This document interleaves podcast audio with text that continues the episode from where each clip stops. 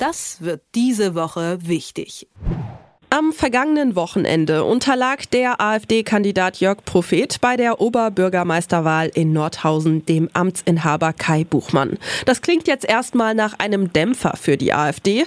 Die Umfragewerte auf Bundesebene und auch für die anstehenden Landtagswahlen sehen aber aus Sicht der Partei eher positiv aus.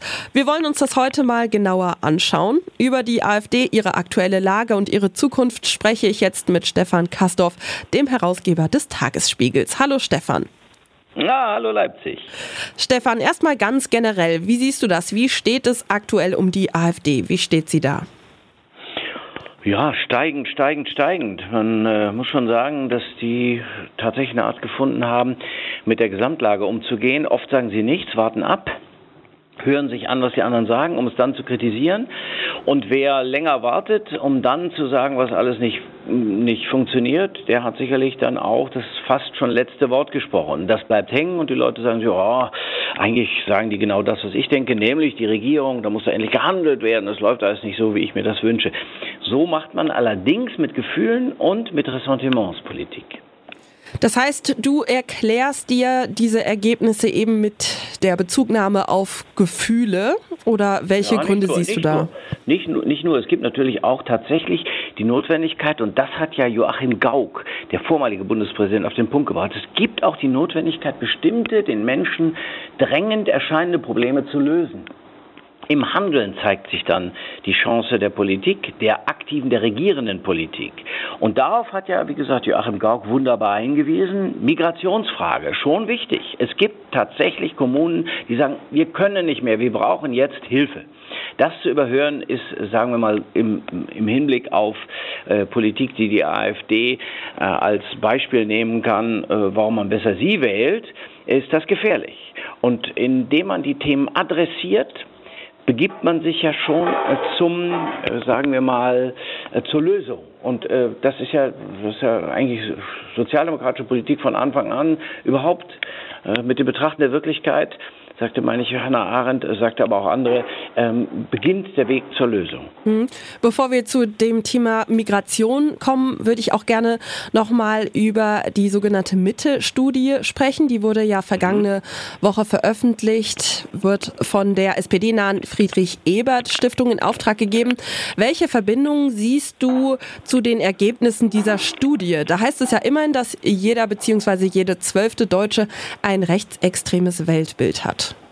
Ja, was mich wirklich erschreckt hat. Also dahinter steht ja sowas wie Nationalchauvinismus, also wir Deutsche und unser Land ist ganz großartig. Dann die Verharmlosung auch tatsächlich von Verbrechen der Nationalsozialisten, Fremdenfeindlichkeit. Ich meine, wir Deutsche haben neun, einen Ausländeranteil von 13 Prozent, das ist äh, wie Dänemark auch 9 Prozent, das ist ja viel weniger als die Schweiz hat mit mehr als 25 Prozent. Also Fremdenfeindlichkeit, Antisemitismus, ähm, dann diese, so, das, so, dieser Sozialdarwinismus, also wir unterscheiden zwischen wertvollem und anderem, also unwertem Leben. Heißt, da sitzt etwas. Und das muss man adressieren und das muss man bekämpfen und zwar in der richtigen Art und Weise. Durch Handeln und notfalls durch die Anwendung von Recht und Gesetz.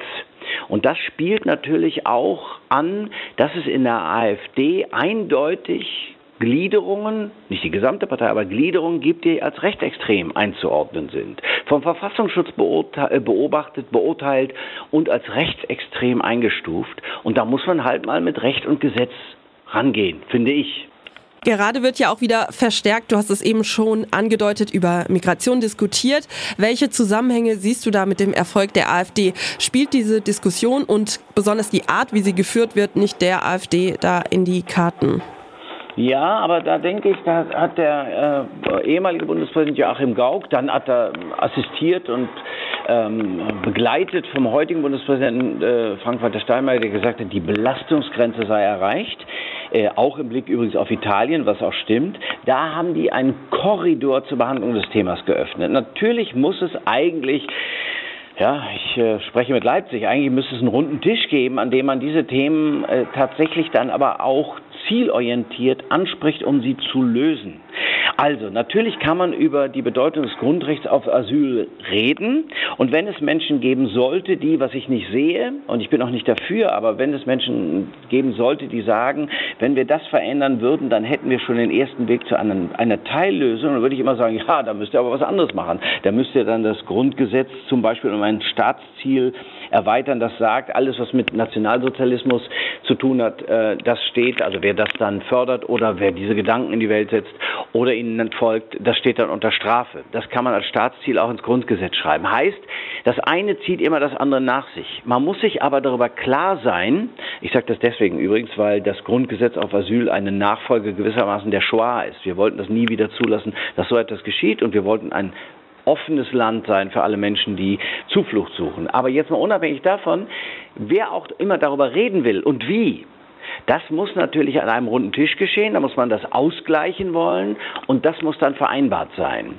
Und das spricht dann auch wieder gegen die AfD, die ja den etablierten Parteien vorwirft, sie seien nicht zur Lage, sie seien nicht in der Lage, die Probleme, die Menschen wirklich betreffen, zu lösen, brauche zu lange oder es interessiere sie gar, gar nicht. Das stimmt natürlich nicht. Jetzt hast du schon ein paar Punkte genannt.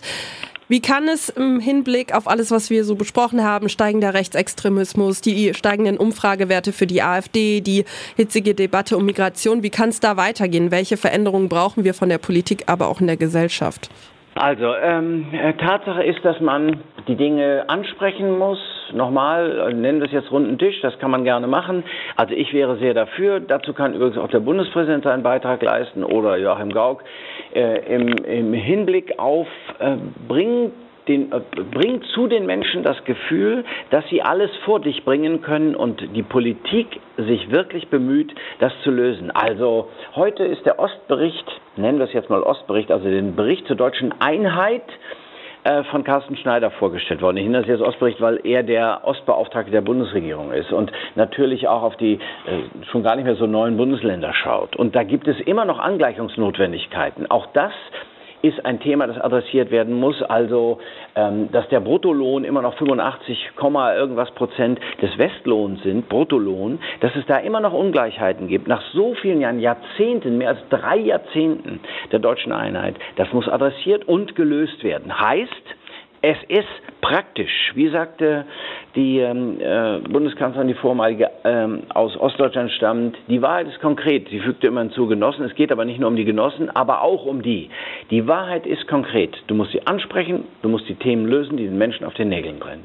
Die Themen müssen adressiert und die Probleme gelöst werden, das sagt Stefan Kastorf.